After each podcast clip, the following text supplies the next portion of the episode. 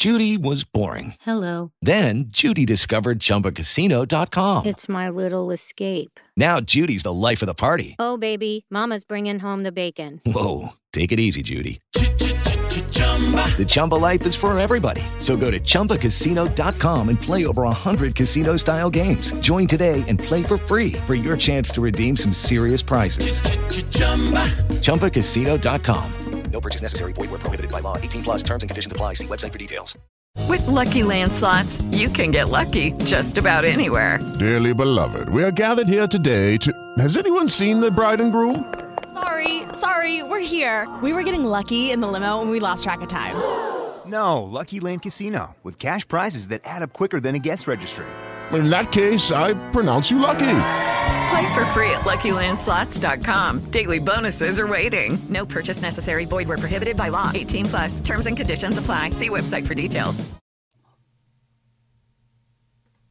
Nacionpodcast.com te da la bienvenida y te agradece haber elegido este podcast.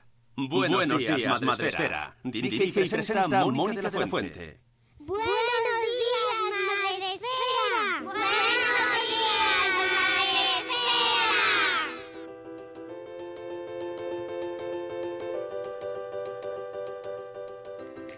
Buenos días, Madre Esfera. Hola amigos, bienvenidos un día más a Buenos días, Madre Esfera, el podcast de la comunidad de blogs de crianza en castellano que estamos ahora en esta edición que hacemos diaria mm, en directo, pues porque estamos metidos en casa, así que hemos encontrado la mejor manera de eh, salir adelante, que es hablar todos los días mucho. Y hoy vamos a hablar sobre un tema que nos tiene a la comunidad, a los padres, a las madres, a los maestros, lo sé perfectamente, y a los alumnos, por supuesto, pues nos tiene como nos tiene muy encendidos, muy entretenidos también puede ser, para hablar sobre este tema y, debatir y reflexionar y, pensar mucho, que eso me parece muy interesante. Eh, hemos invitado a nuestro podcast a Francesc, Francesc Llorens, que quiero decirlo bien, se me queda ahí la, la C al final. Buenos días, Francesc, ¿cómo estás? Hola, muy buenos días, Mónica. Muy buenos días, oyentes. Perfecto, lo has, lo has pronunciado perfectamente. Muy bien, aquí encantado de, de que me hayáis invitado a vuestro podcast. Pues, eh, Francesc, eres, yo, eres, uy, eres profesor de filosofía, filósofo.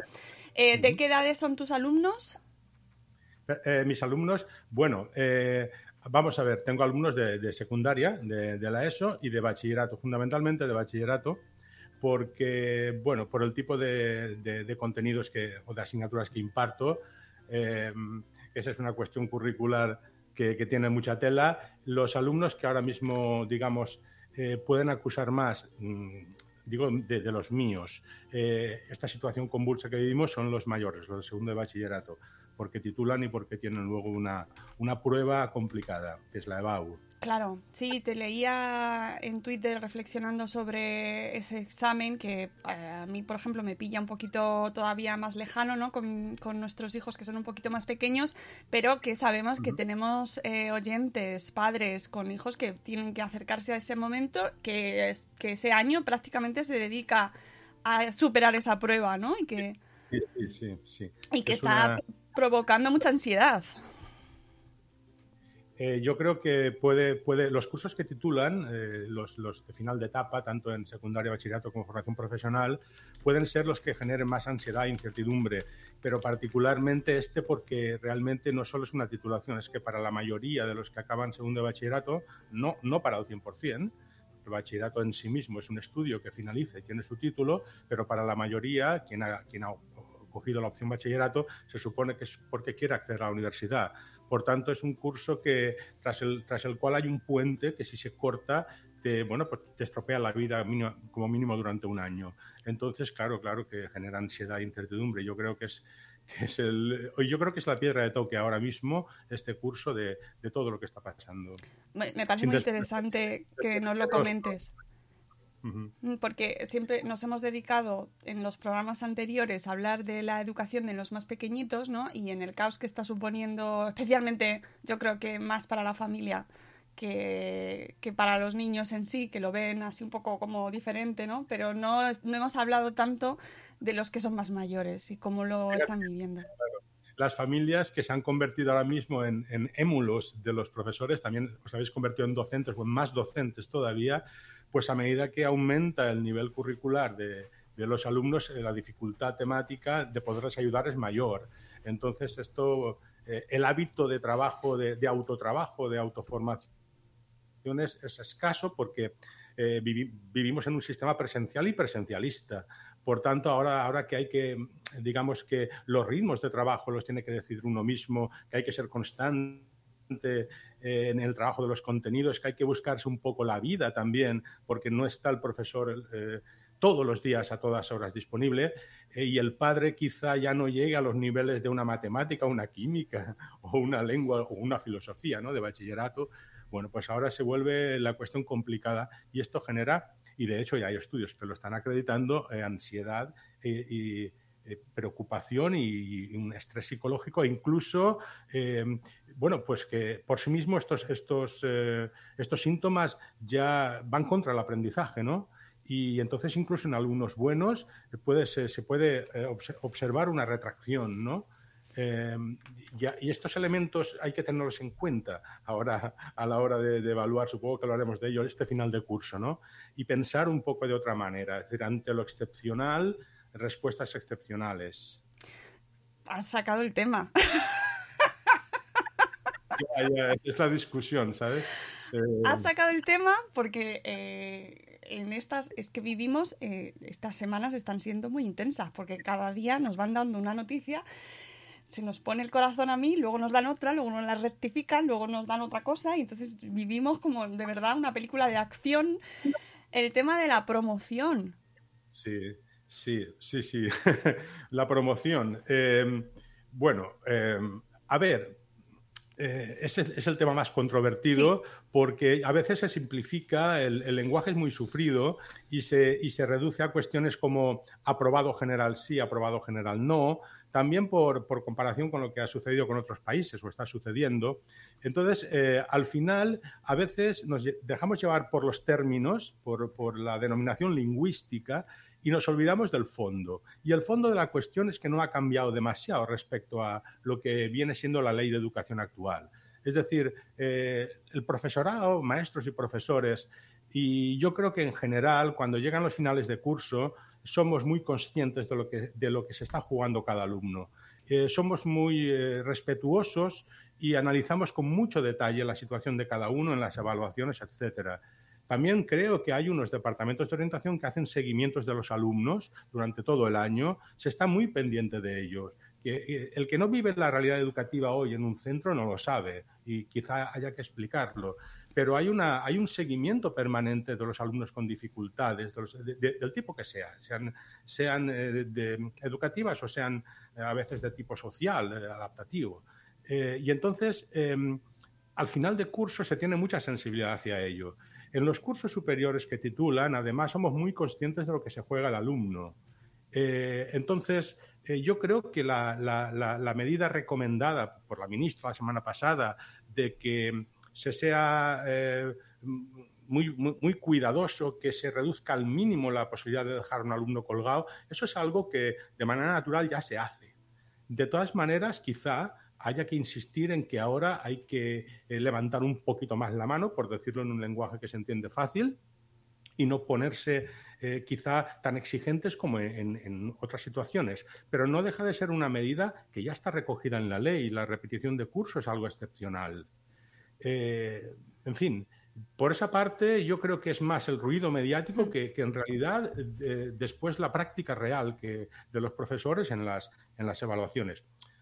Dicho esto, es cierto, y esta parte es polémica, que hay diferentes concepciones de lo que es la, tarea docente y de lo que es eh, y, de lo que se, de lo que se exige en un alumno para que apruebe.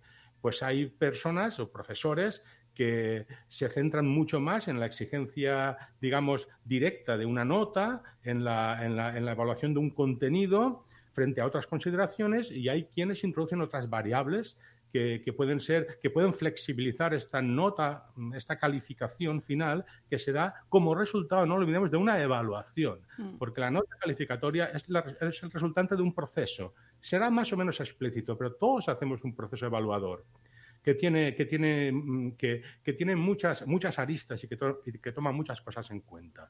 Entonces, puedo entender, quizá, entiendo, más que entiendo, he leído eh, hasta la saciedad en redes sociales ambas opiniones, las que, las que son, digamos, mm, vamos a, ponerlo en, forma tópica, muy condescendientes, es decir, absolutamente todo el mundo tiene que pasar, y los que son, no, no, no, aquí hay que seguir como hasta ahora, y, bueno, pues el alumno con uno o dos suspensos no pasa, el alumno que no se esfuerce no pasa, incluso estamos viendo que las comunidades autónomas también están interpretando, porque, porque se han dado unas directrices eh, que son generales, pero luego la cuestión no es tanto la, la directriz como la interpretación. Y estamos viendo diferentes interpretaciones de estas directrices. ¿no? Hoy mismo, por ejemplo, Madrid decía, o al menos como lo han traducido los medios, esa es la otra cuestión. Sí. ¿Cómo, ¿Verdad? ¿Cómo, ¿Cómo lo cuentan los medios y qué medios? Bueno, pues parecía un poco más desmarcada y, y sin embargo otras comunidades que, que hasta hace poco habían anunciado también sus discrepancias, parece que han, digamos, eh, aceptan básicamente los criterios de, de que, que el Ministerio puso la semana pasada. Vamos a ir viéndolo, ¿eh? esto. Es una, estamos en, un- en una prueba-error Sí, permanente. Total, y, y eso al final las familias, pues es que estamos eh, Desconcertados estáis, desconcertadísimos, eh, porque efectivamente, yo, mira, no he leído lo que dices de Madrid. Corriendo me voy a ir luego cuando termine el programa a ver qué han dicho, porque espera- claro, estoy esperando que nos digan nuestro propio colegio qué medidas se, se hacen, que se toman con respecto a esto, ¿no? Muy bien. Es, esta es la, mira, es- yo creo que el, gran problema, uno de los problemas que tenemos es eh, la línea de transmisión de las instrucciones. Es decir, hay unas generales que emanan del Ministerio, pero hay unas competencias autonómicas que tienen todo el derecho, porque estamos en, un Estado autonómico desde la transición, a plantear también que tienen competencias en educación que podrían en un momento dado estar eh, alineadas o, o- no tanto con las directrices generales. Y luego está la idea general que emana tanto de la directriz general como de las comunidades, de las que han emitido hasta ahora, eh, digamos, normativas sobre final de curso, que todavía creo que no son todas. Eh, hay una línea general que, mm, en la que, puede, eh, que tiene que ver con que la patata caliente está en manos del equipo docente, que al final el profesor, que es el que sabe, el que conoce, eh, o yo no diría el pro- el profesor, ahora diría los profesores, el equipo docente de cada grupo es el que tiene que decidir. O sea, yo creo que eso es general. Al final tampoco estamos mm, eh, alejados de lo que venía sucediendo, son los equipos docentes los que toman decisiones.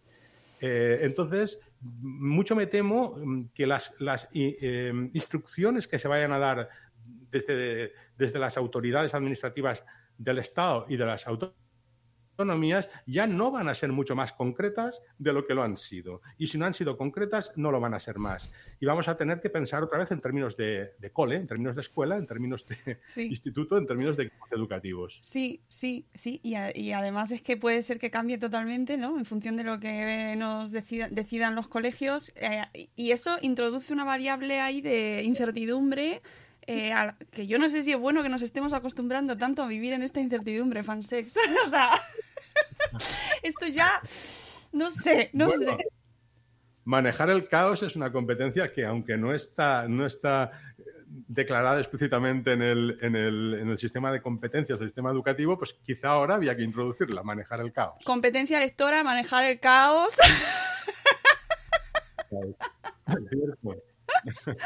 Y además de esta, de esta incertidumbre eh, que puede provenir de esas diferentes competencias, existe otro componente aquí que también introduce mucho ruido, que es el tema de la tecnología. Eh, y sobre el cual además tú eh, reflexionas mucho desde tu trabajo filosófico y desde tu estudio, desde tu labor de investigación. Y a mí me interesa muchísimo este aspecto porque es uno de los factores que más confusión puede estar introduciendo en las relaciones entre las familias, los coles, eh, los alumnos, los profesores, cuando de- se, se dice, no, venga, vamos a solucionar que no están los niños en las aulas porque existe la tecnología. qué, qué, qué, qué gran ¿Dónde está la tecnología? Claro. Este, este problema que me planteas es muy, muy, muy, es muy importante, es, es gordo realmente, porque, bueno, tiene muchos flecos. Por un lado, eh, a veces entendemos tecnología de una manera reduccionista como el conjunto de hardware y software, las máquinas que tenemos. Las máquinas que tenemos para conectarnos a la, red y para conectarnos a las plataformas virtuales son fundamentales. Eh, si no las tenemos, eh, ya no hay conexión. Sin embargo, dicho esto, no, son las que tienen que marcar o no son las que deberían marcar los ritmos de trabajo ni las maneras de hacer. Es decir, ahí entraría más la metodología. Es más importante que la tecnología. Eh, ahora bien, se ha visto eh, que eh, lo que hasta hace unos años o hasta hace unos meses parecía una tecnología que abría puertas, porque de esto incluso se, se habló, bueno, voy- me- digo a qué me refiero para no hacerlo largo, porque mis frases subordinadas a veces se alargan. Hablo de los móviles, que mm, han sido oportunidades educativas incluso en países del tercer mundo, o por ejemplo lo han sido en, en- en- en África, y, y aquí eh, suponen un conflicto permanente. eh, ahora mismo te doy otra información, está igual si la has visto, sobre la Comunidad de Madrid, sobre el Consejo Escolar, que parece que, que ha convocado al profesorado o ha convocado a sus miembros para hablar no de muchas cosas, eh, digamos, cruciales, sino del tema de los móviles, para, para, para mm, que la, la prohibición de los móviles sea un poco más en las aulas, cuando no estamos yendo a las aulas, en fin. Eh, No lo También lo sabía, leo. pero mm, bueno. También lo leo en un medio, ¿eh? Lo leo en un hilo, en un hilo fundamentado en una, en una fundamentado de una persona que merece mucha confianza. O sea que, que docente y, y- y experto en educación. Bueno, eh, la tecnología eh, se está revelando que mm, eh, no, es, no es suficiente, o al menos eh, esa especie de, de, habíamos depositado la confianza en el móvil, eh, de que gracias al móvil los alumnos, ya que es, ya que es una extensión de su propio cuerpo, eh, de hecho es una, es una, es una es un instrumento que es una extremidad más, ¿verdad? Eh, pues ya con esto sería suficiente y, con esto está conectado ya y, por tanto la carencia tecnológica está, está suplida con el móvil. Esto es, esto es directamente falso. Un, un móvil conectado es incapaz de suplir un proceso docente que se hace en asignaturas tan diversas como dibujo técnico, filosofía, literatura o como ética. Por tanto, necesitamos una base tecnológica que no todos los alumnos tienen. Son ordenadores. Eh, en los últimos años, los ordenadores gordos, los que pesan, los de sobremesa, han ido desapareciendo de los hogares. Se han sustituido por pequeños o por tablets o directamente no hay ordenadores. Esto en las familias que se lo pueden pagar. Luego están las que no pueden. Claro. Luego, luego tenemos las conexiones deficitarias en más del 10% de la población, inexistentes, perdón, en más del 10% de la población en edad estudiantil.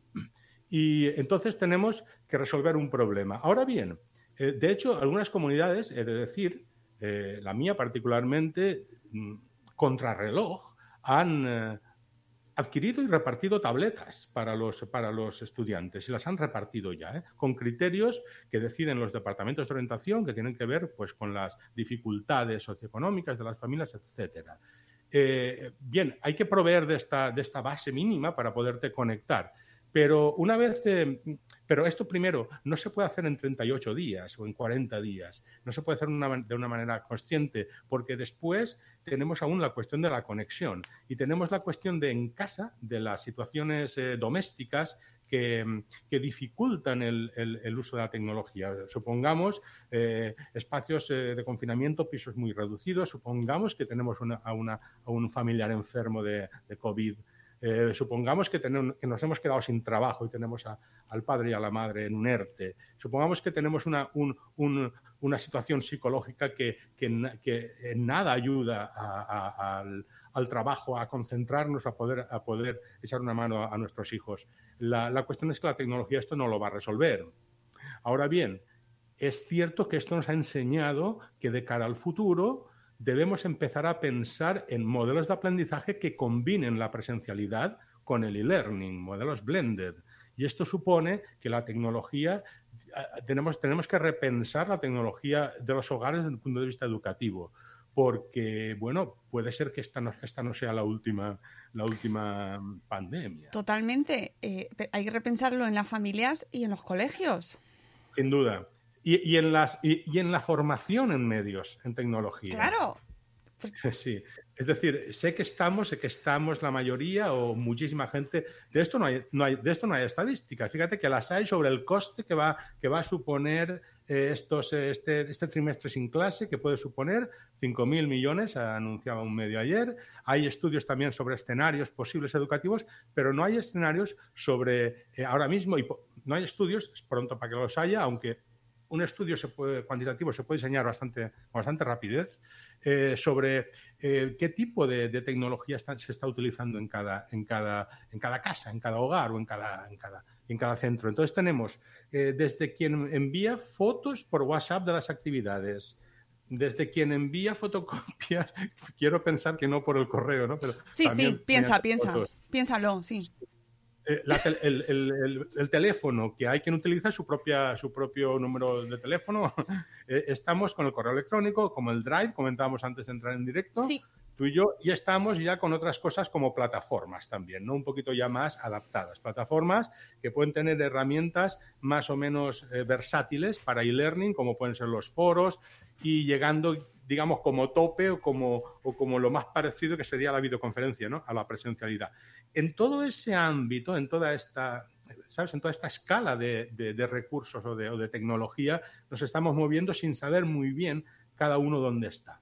O estando en varios sitios a la vez y adaptándonos por prueba-error a la naturaleza del alumnado, del centro, al tipo de colegio en el que, o instituto en el que doy clase y al perfil del profesorado. Esto hace muy, muy complicado que ahora mismo podamos establecer un criterio común sobre lo que sería la docencia en línea.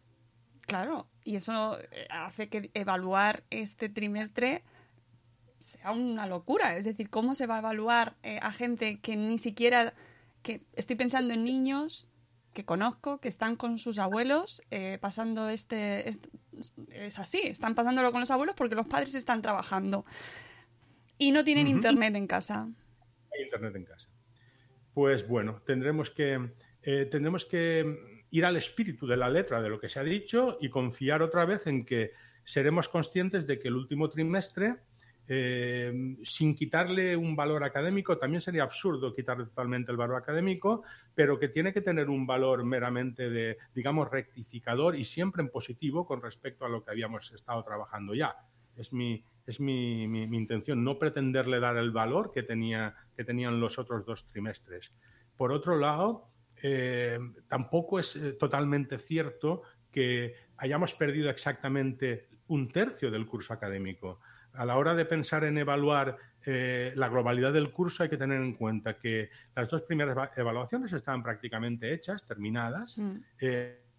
había así, ya en función de comunidades de su calendario escolar, pues alguna, algún centro, alguna comunidad o centros tuvieron que hacer ya la evaluación de la segunda online, pero la evaluación o quizá algún examen en, mi caso, en el caso de la comunidad y en el caso del centro donde trabajo, habíamos tenido la suerte de haber acabado las, las evaluaciones. Luego teníamos la tercera. Bien, la tercera evaluación tiene casuísticas como que tiene, unas, unos periodos vacacionales pues, eh, que son eh, bastante extensos en algunas comunidades. Vuelvo a hablar de la mía. dentro de la tercera evaluación, y esto depende de cada año, cada una manera, había unas fallas y una Pascua. Eh, claro, siempre se dirá, bueno, y en, la, y en la primera estaban las navidades. Bien, los periodos de continuidad docente son mayores en la primera y segunda evaluación que en la tercera. Luego, ¿Por qué? Porque junio, que es el último mes, también es un mes en el que ya desde principios estamos pensando en cerrar el curso.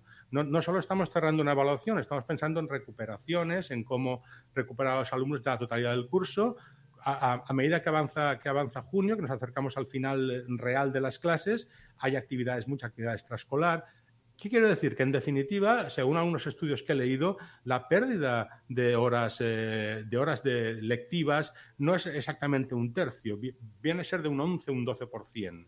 Eh, y luego no todas son de contenidos. Quiero decir, eh, por un lado, pienso que no es un descalabro, teniendo en cuenta la vida educativa de nuestros alumnos, 15, 16, 17 años, lo que suponen dos meses o escasos de... Creo que no es un descalabro y que tampoco tiene que ser para echarnos las manos a la cabeza si esto no lo evaluamos como estamos acostumbrados a evaluar lo otro. No, no tiene que ser así.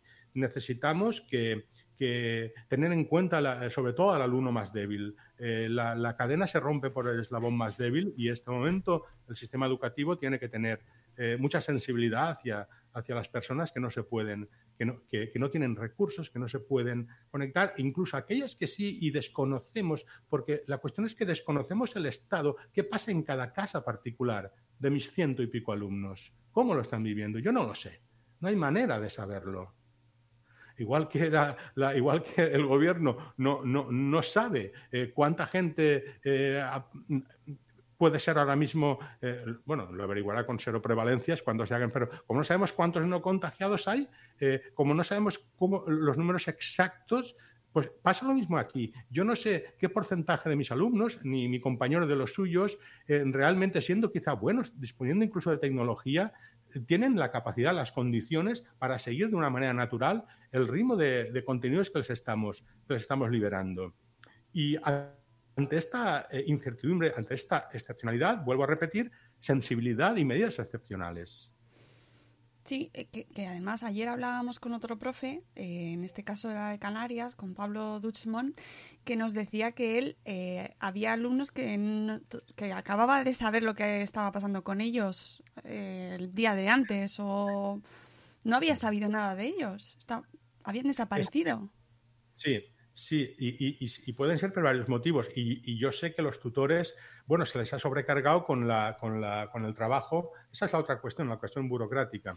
La tutoría, la tutoría es, una, es una tarea muy, muy, muy... Es, una tarea dura. En los últimos años se, se ha vuelto muy exigente con respecto a lo que tiene que hacer el profesor. Eh, todo por mantener un contacto estrecho con las familias y por hacer un seguimiento personalizado a los alumnos. Ahora, ahora el tutor tiene que buscar eh, a aquellos alumnos que en todas las asignaturas los profesores le comunicamos que han desaparecido. El tutor hace lo que puede, lo que buenamente puede en estas condiciones porque está encerrado como tú y como yo y porque tiene los mismos medios que tú, que tú y que yo. Yo aprovecho para decir que la actividad tutorial debería estar remunerada con una, con un, con un plus como lo está una jefatura de departamento en todo el sistema educativo, como algunos años hace mucho ya lo estuvo, porque es una tarea que ha tomado mucho relieve en los últimos años a medida que la orientación académica y socioprofesional, a medida que, los, departamentos de orientación mm, toman, responsabilidades respecto a, la situación emocional de los alumnos, a, a sus problemas familiares, etcétera y, en fin, a la variabilidad del alumnado que tenemos, la, tarea tutorial es una tarea eh, que hay que reivindicar y que hay que reconocer. Y ahora mismo tienen serias dificultades en localizar a esos alumnos. En mi caso también hay alguno que no ha, dado señales de vida, lo he comunicado al tutor, el tutor no ha podido hacerse con el alumno. Y bueno, tenemos que jugar también con esas eventualidades. Eh, también en presencial pasa que desaparecen alumnos a veces y no, y cuesta dar, dar con ellos. ¿eh? Es decir, que la gente sepa que llamas por teléfono a un teléfono, no lo cogen. Em, incluso en presencial a veces son, son, son casos mínimos, pero los hay, que cuesta mucho de, localizar a alumnos que se matricularon en su momento y bueno, hay un, y, que se han convertido en absentistas y, no puedes. Y luego hay otros problemas, a veces de dificultad de, dificultad de, comunicación, por ejemplo, idiomática con, alumnos, por ejemplo, que pueden ser inmigrantes que se hayan incorporado hace poco. Y te digo, no lo digo como un caso hipotético porque en, en, mi caso uno de, mis alumnas, de las pequeñas, era así. Llevaba apenas un mes con nosotros y hay otros alumnos que los tutores llaman a casa y a, duras penas se pueden entender eh, con, el, con el padre o con la madre porque no hablan prácticamente prácticamente el castellano o el valenciano, o el euskera, lo que sea. Y que luego les... Luego lees eh, titulares de que los, alumnos no se pueden relajar eh, y que el curso tiene que continuar y se te abren las carnes. Exacto. Otra vez cultura del esfuerzo de que no se relajen, de apretarles y de que, y de que el que vale, vale y el que no se queda. Bueno, yo no puedo con estos discursos y, y tampoco entiendo que haya profesores que, entiendan que, o maestros y profesores, ¿eh? que entiendan que su, que su labor o que la labor de un centro es estrictamente transmisiva. Esto no tiene ningún sentido. Un centro es una institución social. Y allí, primero, y sobre todo los más pequeños, se socializa a las personas. luego se les transmiten contenidos que eso sí, hay que ser exigente con el nivel, pero nosotros tenemos que ser los primeros en autoimponernos la exigencia. A medida que se sube, eh, la ESO, el bachillerato, eh, digamos que la, enseñanza tiene que irse en cierto modo centrando más en, contenidos y, especializando un poco. Pero hasta llegar a ese momento, hay, los centros cumplen una, tarea que, es socializadora. Entonces, Mm, estos discursos eh, que son exclusivamente técnicos, que si la, nota, que si, que si el esfuerzo de mi alumno, que, que, si a mí me ha costado tanto el alumno, ¿por qué no se esfuerza?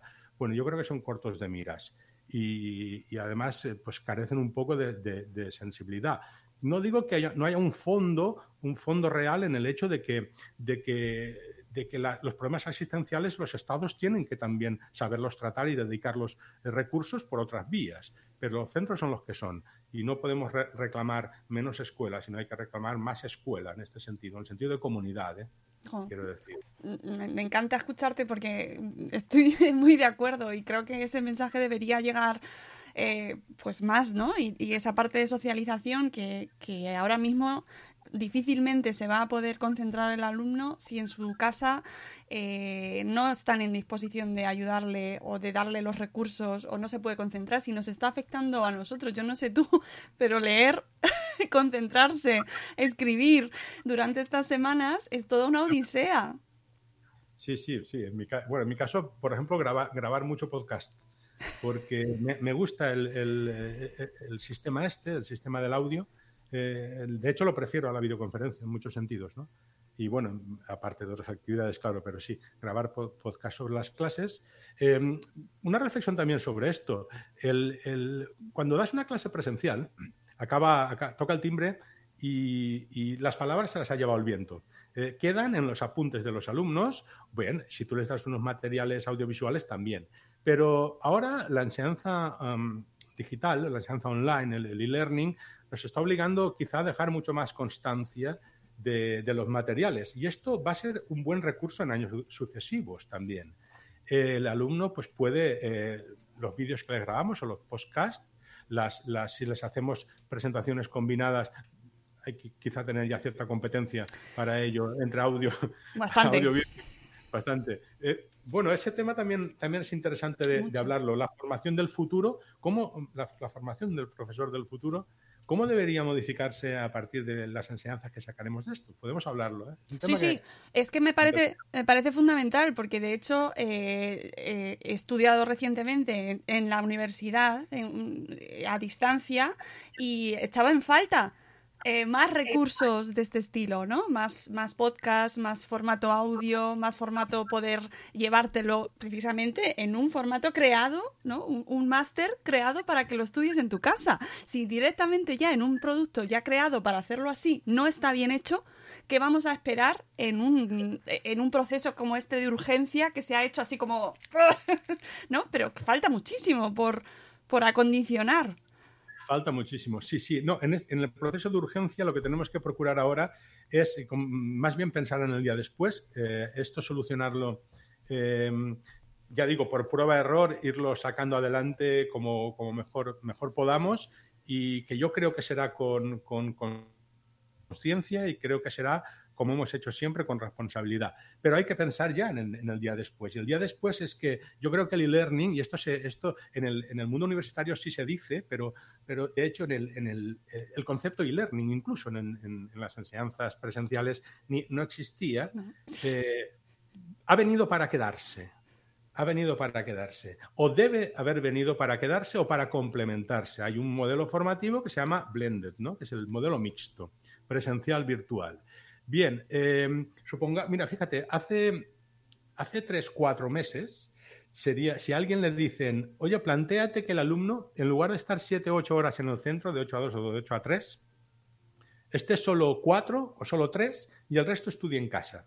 Uf, vamos a ver, eh, pero por favor, empezaríamos a decir, imposible, el pequeño no puede, el, padre trabaja, bien, no tiene medios.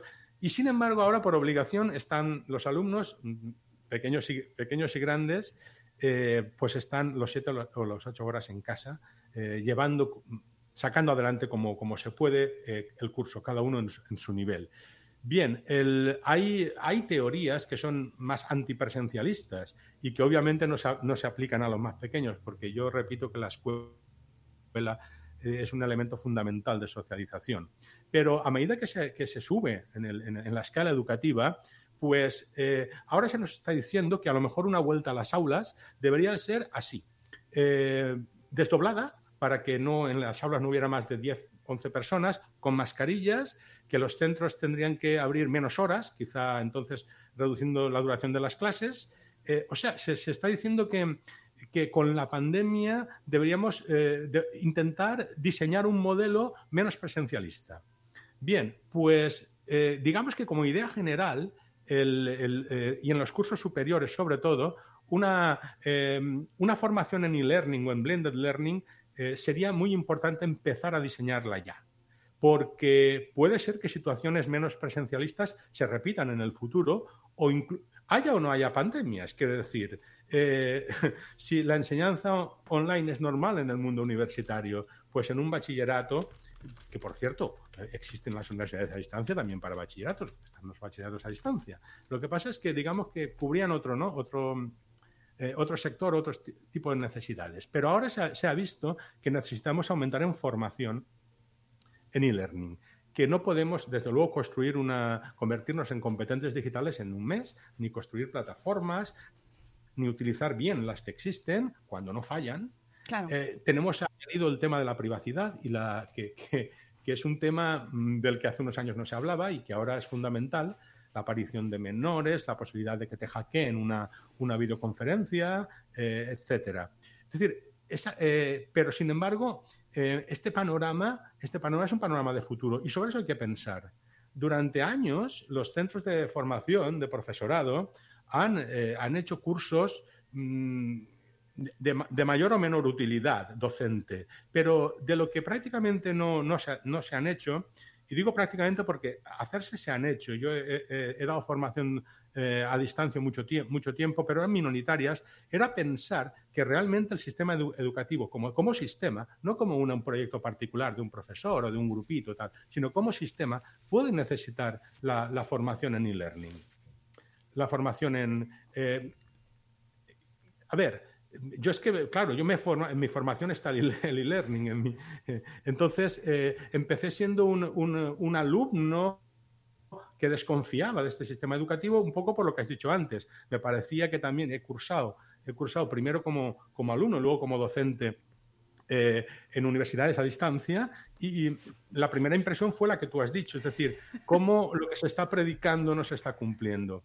Pero más allá de la... Pero entonces entramos en lo que te, te comentaba al principio, que, la, que si damos por supuesto una tecnología de conexión básica, ya la cuestión no es tecnológica. Entonces, si las metodologías de conexión a distancia eh, son, eh, están bien diseñadas, si las actividades están bien pensadas, son colaborativas, si hay un seguimiento tutorial, si hay foros, etcétera, si los materiales están adaptados, eh, no son menos trasuntos de los materiales presenciales, no son tochos, sino que se adaptan, lo, lo que requiere una enorme cantidad de trabajo.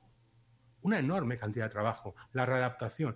No es una cuestión de tecnología, es una cuestión de, de repensar la manera de, construir los materiales y, de ejercer la docencia. Y hay que contar también con que el alumno se vaya acostumbrando a este sistema. Entonces, te acabo con la historia. Empecé siendo un alumno que desconfiaba del sistema del e-learning, pero acabé siendo, no diré que un total convencido, pero al final mi doctorado fue una investigación sobre la docencia en línea, sobre, sobre la docencia en línea.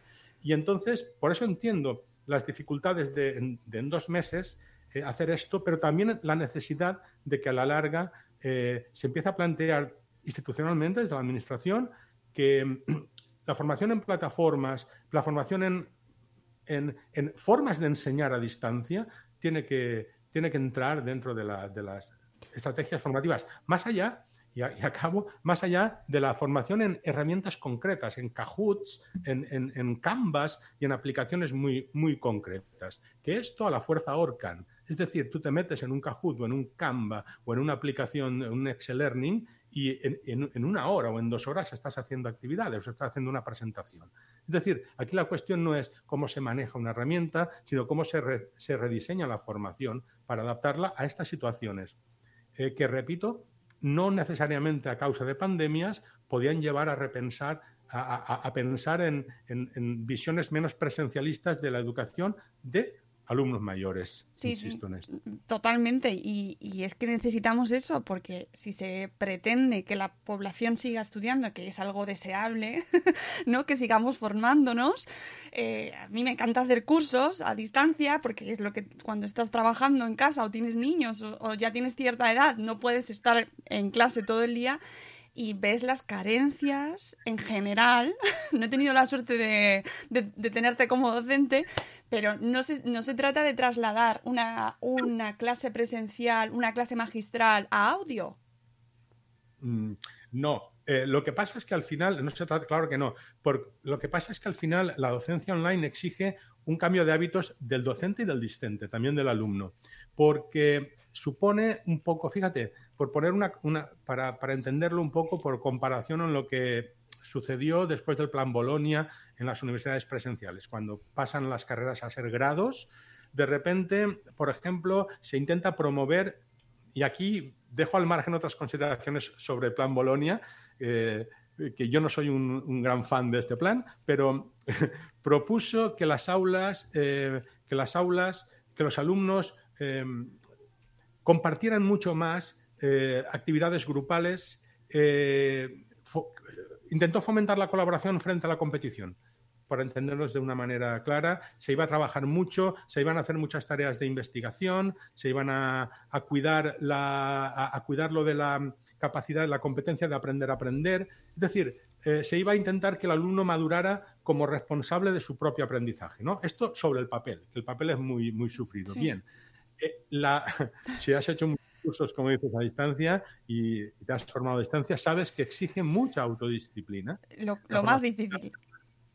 Muchísima, y además exige que si, por ejemplo, se diseña un foro, que son elementos muy discutidos, pero que a mí, a mí me aportaron en mi, fase, en mi, época de, de alumno a distancia, aprendí mucho de mis compañeros cuando se toma en serio. Pero para eso tienen que, que estar activos, moderados y bien, y bien eh, tutorizados. Pero es un, son, igual que hoy una red social bien entendida, un Twitter bien entendido, si, si las personas que te siguen o las que siguen tienen intereses, eh, comparten recursos y aprendes mucho, igual también eh, simplemente aquello era una actividad dirigida. Entonces, la colaboración, la activación, el crear sentimiento de comunidad, que es un concepto clave en e-learning, se llama presencia social, eh, esto, eh, esto, exige un cambio de actitud, un cambio de mentalidad, un, cambio en el profesor y también en el alumno. Yo, fíjate, por ponerle, bueno, en fin, no he venido a hablar de mi libro, pero en, era metafórico, ¿no? no era un libro, es en, mi sistema de, docencia estos días, yo creé una plataforma cerrada para proteger la privacidad en la que están mis alumnos y eh, em, eh, fíjate que eh, eh, el foro que intenté mediante mensajes, mediante las videoconferencias, animarlas a participar, es un reducto solamente de participaciones, digamos, estrictas. Es decir, yo mando una actividad, la hacen y tal. Pero entiendo la dificultad que tienen, entiendo que tienen otras 11 asignaturas y esto a mí no me, decir, no me va a hacer considerar, digamos, ni bajarles la nota ni nada. Eh, lo entiendo perfectamente, lo comparto. Pero, sin embargo, em, en docencia online, la creación de comunidades, el estar compartiendo, y esto exige una, esto exige una conexión muy regular al entorno, eh, para no perderte nada de lo que está pasando, una participación. Bueno, esto es importante. Y no solo es, como piensan algunos, una cuestión de socializarnos o motivacional, es que, es que si las actividades eh, eh, colaborativas se dirigen a ampliar conocimientos, lo que cada uno aporta y lo que el otro le discute educadamente y lo que el, lo que el tutor regula, es una, bueno, al final genera un panorama, genera una red de conocimientos que es importante. Y esto, lo, esto es lo que yo fui aprendiendo como alumno conforme pasaba el tiempo y lo que no veía al principio. Al principio me quedé muy decepcionado con lo que era una plataforma de e-learning de, la universidad en la que yo estudié, pero cuando pasaron seis meses e hice unos cuantos módulos, pensé, francés, ¿qué has aprendido? Y me di cuenta de que había aprendido mucho. Y además había hecho muchas producciones textuales. Eh, había producido mucho, mucho material. Y había, y, había claro, em, es diferente. Hablamos de una educación ya, eh, digamos, universitaria, postuniversitaria y de, una, y de un acceso a esa formación desde ya una, desde una persona formada. No es, no es lo mismo. Pero las directrices en e-learning eh, van en ese sentido. y entonces eh, no, no nos podemos comunicar en una plataforma o esperar una comunicación igual a la que tenemos en un aula. Hay que jugar hay que, hay que, hay que confiar también en, el trabajo del alumno. No, te puedes, no puedes fiarlo todo a un examen, es absurdo. Ya, ahí ya desaparece. Fíjate, eh, para empezar, el cambio que supone que eh, lo que se considera el elemento competitivo por excelencia en educación presencial, que es el examen. Digo competitivo porque es ahí donde los profesores nos obsesionamos en que nadie copie en que, les, que no lleven relojes inteligentes y, donde, donde incluso muchos alumnos piensan que pueden mostrar eh, sus capacidades y allí realmente se nota que han trabajado más que otros. Aquí tenemos otro, otro gran tema de discusión. Bien, el, examen, eh, ese examen que, que mide, que al final para muchos es la única medida de tu capacidad, pues eso no tiene ningún sentido en e-learning, ninguno porque el alumno está en su casa y te puede meter el examen eh, copiado con copia-pega, se lo ha pasado el amigo, le ha cambiado cuatro palabras, o incluso hay aplicaciones, hay apps que ahora te cambian un texto y te lo, te lo convierten en, las veces que quieras un texto parecido al original, aunque, aunque lo hacen muy mal, pero lo hacen, ¿no? Es decir, si, desaparece ese criterio calificativo, esa, idea de que todo lo que hacemos está dirigido a aprobar un examen, a partir de ahí, obviamente, es que la base de la, enseñanza cambia. Y entonces sí que vamos más a, este desideratum pedagógico que, que, el otro día explicaba el, el, secretario de Estado cuando la ministra explicó, bueno, dio las directrices la semana pasada sobre el final de curso, la intervención del secretario de Estado, por un lado me gustó y por otro lado no. Él, abogó porque la enseñanza, la formación o la educación tiene que ser otra vez un proceso dirigido a aprender dirigido a formarnos, a construirnos como, como, seres humanos, a olvidarnos un poco de la nota, ¿verdad? Bien, esa parte, es un, es, esto es un requerimiento pedagógico de toda la vida y es lo que deseamos. Y, y, y, nunca lo hemos conseguido en presencial. Al final ves que el alumno quiere mm, que su boletín salga aprobado. ¿No? Y que, y que incluso el propio profesor dice, oye, pues menos problemas para mí también, porque, la, porque un examen o, la evaluación de tipo eh, cuantitativo es lo menos problemático que existe, es como el precio en, una, en la economía, donde se cruzan oferta y demanda. ¿Sabes? La, menor exigencia para el alumno y para el profesor se junta en algo que se llama examen. Cualquier otro sistema es mucho más exigente, que, que pudiera ser más, más justo. Entonces, eh, la parte que me gustó fue esta apuesta por un modelo de educación que recupere la esencia de lo que se llamaba la Bildung, es decir, la, formación integral, saber para ser mejor. Para, bueno, esto incluso se llama, se llama en filosofía intelectualismo moral, pero en la tradición, por ejemplo, centroeuropea de la educación de principios del siglo XX y de la mitad del siglo XX, que era una formación muy integral, por cierto, tenía mucha música, mucho teatro, mucho arte, en esta formación integral, en esta Bildung, que, eh, digamos, eh, estamos los docentes. Aprender debería ser esto, pero el sistema educativo como sistema, como sistema, eh, digamos, performativo, pues no, no lo permite. Entonces, e-learning, estoy hablando como si fuera la panacea y tampoco es esto, pero e-learning al menos introduce de nuevo otra vez la responsabilidad sobre el propio aprendizaje, la capacidad de autoformación, el hecho de que va a depender sobre todo de ti el, el, formarte más y de que la manera en que se te va a evaluar no es tan cuantitativa, ni va a depender únicamente de un examen, sino de tus producciones, de tus aportaciones, de tu regularidad de trabajo. ¿no? Y en este sentido, quiero decir que tiene valores, valores que, que quizá ahora, a la fuerza, estamos aprendiendo. Sí, eso es verdad. Pero mientras estamos buscando el botón de enviar del formulario del Drive que no encontramos, que llevamos tres emails con la profesora porque no, no recibe las respuestas. Sí, sí, sí, o que llega el mensaje de error del email de la profesora, que no le están llegando los mensajes porque tiene la bandeja llena. Es que este, e, es que es un debate que de repente cuando bajas a la realidad y digo, bueno, pues ¿cómo le mando las fichas a la profesora? Bueno, pues eh, ahí es donde, donde, volviendo un poco al principio, decíamos que nos han, nos han echado, nos han pasado la pelota caliente, la patata caliente, y tenemos que ir solucionándolo de momento como podamos. Eh, porque no estamos preparados, porque no tenemos un sistema fluido de comunicación, si apenas, y vuelvo a hablar otra vez por la comunidad que conozco, que es la mía, que es la valenciana, si apenas el sistema de comunicación con las familias, vía una plataforma oficial, quiero decir, ¿eh? Eh, eh, lleva unos pocos años, lleva muy poco tiempo, y se limita a cruzarnos mensajes de texto, sin la garantía tampoco del acuse de recibo, saber si lo han leído, si todos pueden acceder o no. Es decir, si todavía las, las, no hay, y, retomo lo, de hace un momento, como no hay una, no ha habido una necesidad de, esto, como teníamos otras maneras de comunicarnos que no pasaban por el correo electrónico, como teníamos actitudes de muchos compañeros que decían, no, no, no, eh, yo no doy el correo electrónico a mis alumnos, junto a otros muchos que sí, por supuesto.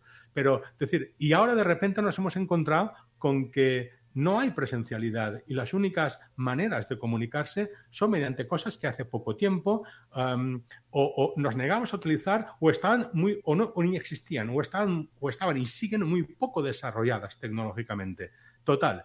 Ahora yo no veo en, los meses inmediatos la posibilidad de dar un gran cambio sobre esto. Por eso decía antes que es el momento de pensar ya en el día después, porque no hay día después, cada día es un día después. Es decir, ya en, la pospandemia tenemos, eh, eh, tenemos que empezar a pensar eh, qué hemos aprendido o, qué carencias teníamos y, qué medios de comunicación o de transmisión de conocimientos pueden, pueden complementar a la escuela. Y, bueno, pues esos canales hay que reforzarlos. un tutor idealmente no tendría ¿Por qué tener una bandeja saturada si hubiera una buena plataforma de comunicación, si todos supiéramos utilizarla, si no se cayeran las redes como se, como se caen? También se cayó ayer la de las farmacias cuando repartían mascarillas, ¿no? bueno, eso es una cuestión técnica allí, ¿no? En fin, una reflexión que hay que comenzar a hacer y que tiene que ver con, pensar la educación ahora a través de las enseñanzas que nos da el hecho de que una parte de la educación en cualquier nivel del sistema educativo, pero sobre todo en los cursos superiores, podría quizá en un futuro tener lugar con cierta, espero que no, pero con cierta frecuencia online. Y, bueno, en fin, esa es una cuestión. Me parece que importante. Ahora mismo acabar con lo que tenemos y, bien, y ser muy comprensivos tanto con los que, eh, con los que están con los que no aparecen como, como, como con los que sí, en este, eh, quiero decir, en este sentido, entender también que un propio tutor, un profesor menos competente digitalmente pueda estar desbordado por las tareas que le mandan, por las directrices que le da su, centro, por el tema de tener que buscar y no encontrar, entender que esto puede Puede, puede, fallar, entender también que un alumno no es ducho porque los alumnos no son nativos digitales, de esta mentira que hace tiempo que se nos, se nos despertó de ese sueño, eh, eh, no sea ducho. A mí me lo, me ha comentado algún alumno por correo.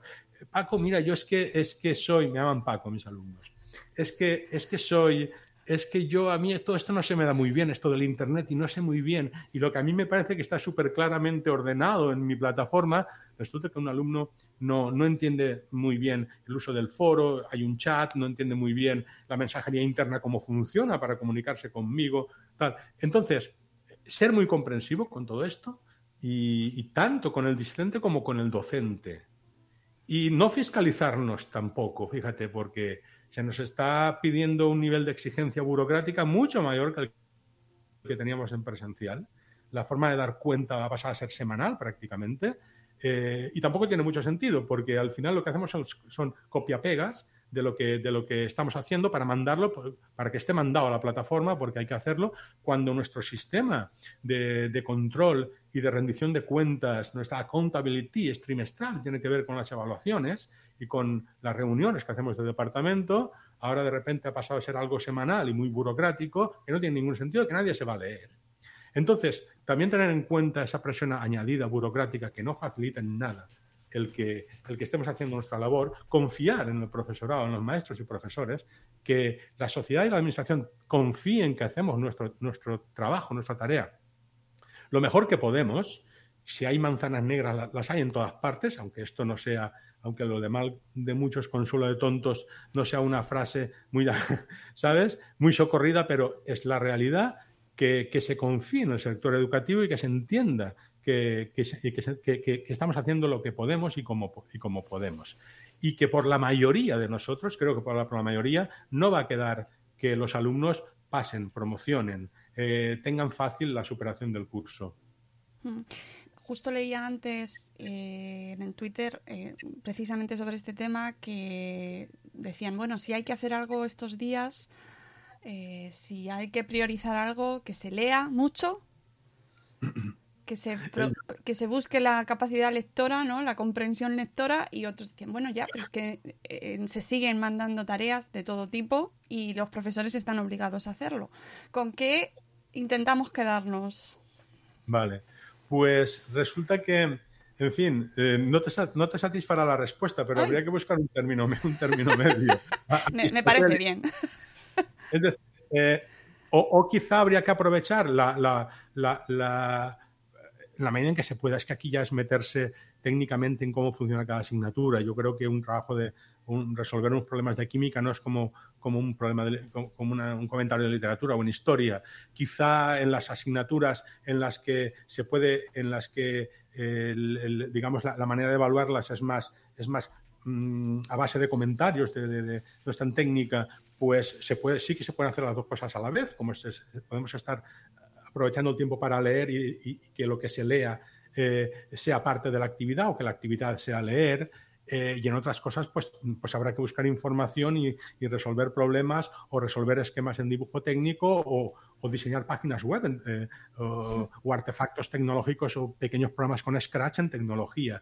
Es una cuestión de de ir adaptándolo y de, tener mucho sentido común. Yo intento en, mi trabajo con los alumnos eh, poner bastantes materiales, pero pocas actividades. Es decir, que hay ahí una base de recursos, pero que en definitiva lo que, lo que les pueda, les pueda, el tiempo que les pueda quitar de, de, ponerse a, prueba sea mejor, porque estamos hablando de, porque, mira, porque tengo, tengo en cuenta una asignatura con una casuística particular, me tengo que adaptar a ella una asignatura, en el caso de Historia de la Filosofía, que, por ejemplo, no, no de ella eh, los alumnos de ciencias no se van a evaluar en la BAU, en la BAU no se, no se van a examinar.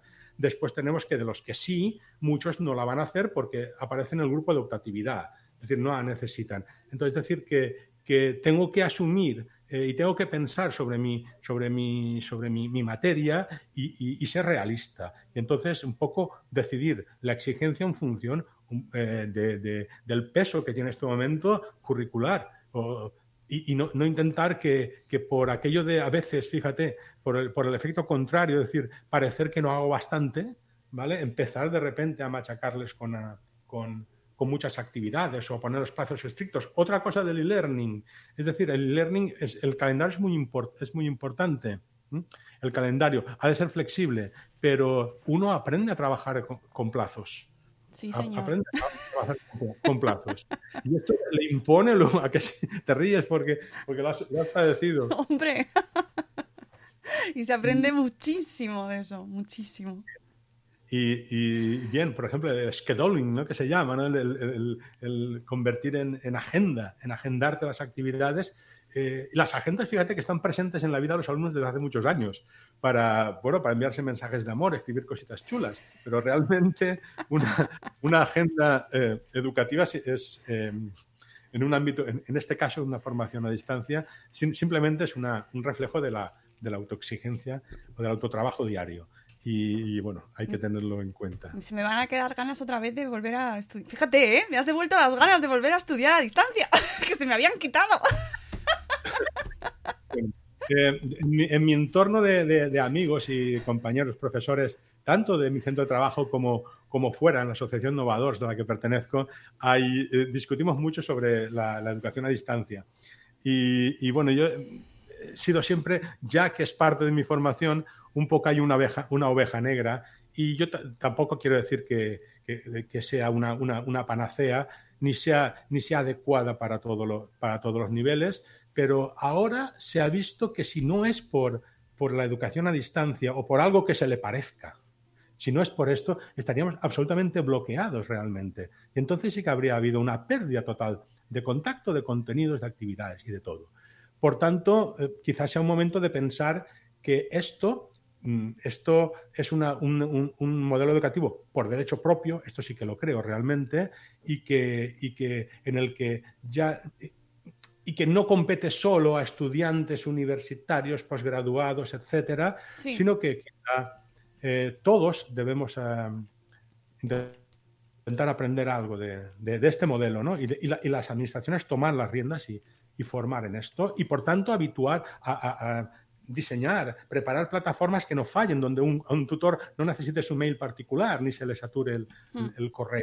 Sí, ¿no? sí, me parece una conclusión súper positiva para cerrar. Que fíjate que es difícil, parece terminar de una manera positiva eh, con lo que estamos viviendo, parece complicado, pero mira, lo hemos conseguido.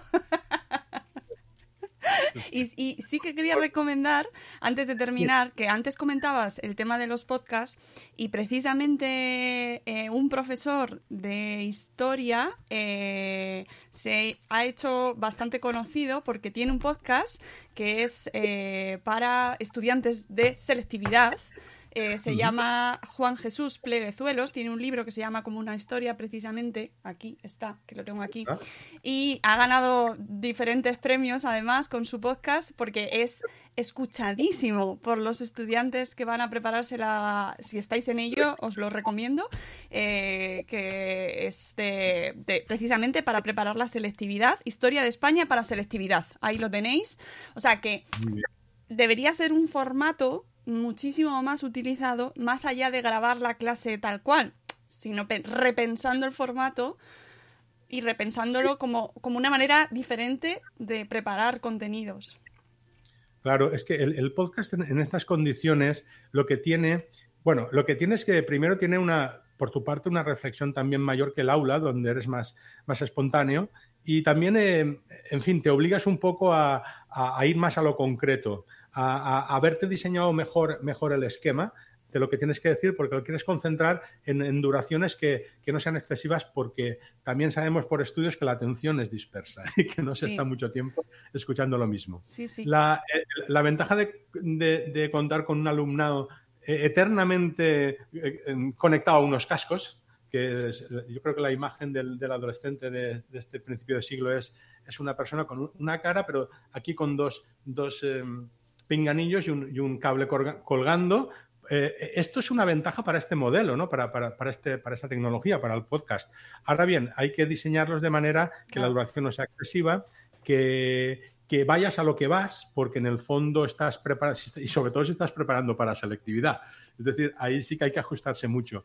Yo, mm, sin llegar al nivel de- del profesor de historia, eh, tengo mi- mis podcasts sobre, sobre filosofía abiertos también. ¡Qué maravilla! para- para cualquiera. ¡Qué bien! Sobre, eh, solamente, en principio tengo los de los del, del- el autor que trabajamos este trimestre, que es Nietzsche, pero como mucho me temo que va a haber que repasar también a los anteriores, pues eh, espero ir también poniendo sobre autores que son generales en toda España, no solo que son como Platón o Descartes eh, y tal. En, en mi, en mi Twitter se puede ver, el, se puede ver el, el enlace a mi podcast sobre Nietzsche, que también está abierto, como digo. Entonces, pues también para selectividad también. ¿eh? ¡Qué maravilla! Pues nos lo apuntamos, que soy muy fan de los podcasts de filosofía y aprendo mucho y, me parece una herramienta, en general, el podcast fantástica para, para profundizar y conocer más, más materias ¿no? y poder investigar. Así que me lo apunto. Aunque no me tengo que preparar selectividad, gracias al cielo. que no me gustaría nada estar en esa situación. Yo mando mucho ánimo a los estudiantes y a sus familias porque, eh, pobres, eh, estáis ahí. Venga, que lo vais a conseguir. Que esperemos que se haga la selectividad porque significará que la, la situación ha, mejorado mucho y, esperemos que cuando se haga, eh, porque esto no es solo una cuestión del profesor al que preparamos, eh, luego los profesores de correctores también somos los profesores de aula. Entonces eh, hay que tener la misma sensibilidad cuando, cuando, cuando tenga lugar, aunque yo en el fondo tengo una disquisición interna que es que desde un punto de vista técnico todavía no lo veo claro. Pero bueno, esto daría para otra, para otra reunión. En fin. Bueno, pues veremos, veremos a ver qué va pasando. Eh, mira, están en el chat diciendo ahí, están, tenemos familias que están sufriendo ahora el tema de precisamente esta incertidumbre con este examen, así que de verdad mucho ánimo, amigos. Y, bueno, pues oye, qué placer, qué, charla más interesante. Y fíjate si nos, queda, nos quedan ahí flecos abiertos que podríamos tratar, porque esto da para muchísimo. Pero, pero bueno, se nos acaba el tiempo.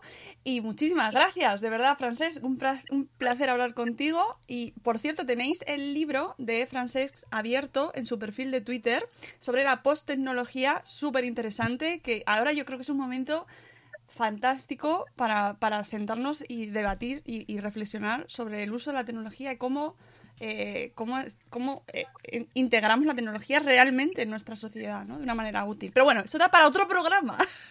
Otro programa, ciertamente. Muchas gracias a ti y a vosotros, al equipo, por, ah, por la invitación. Ha sido un placer, estaba muy a gusto. Me alegro mucho. Eh, nosotros nos vamos, amigos. Eh, ya sabéis que eh, volvemos cada día, pero, creo que mañana, en principio, nos lo vamos a tomar libre. Así que volvemos el viernes, eso sí, ya con salud. Nos vamos a Salud Esfera y hablaremos sobre traumatismos. En esto, ya que se está hablando de las lesiones que se están sufriendo estos días por el ejercicio.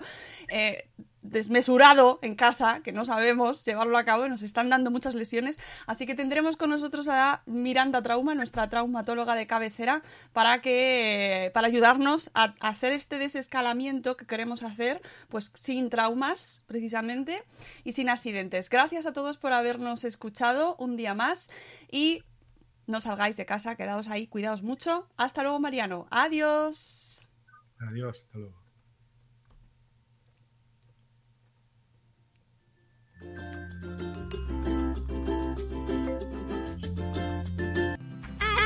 Mañana! Ahora sí, que no era el botón. ¡Hasta mañana!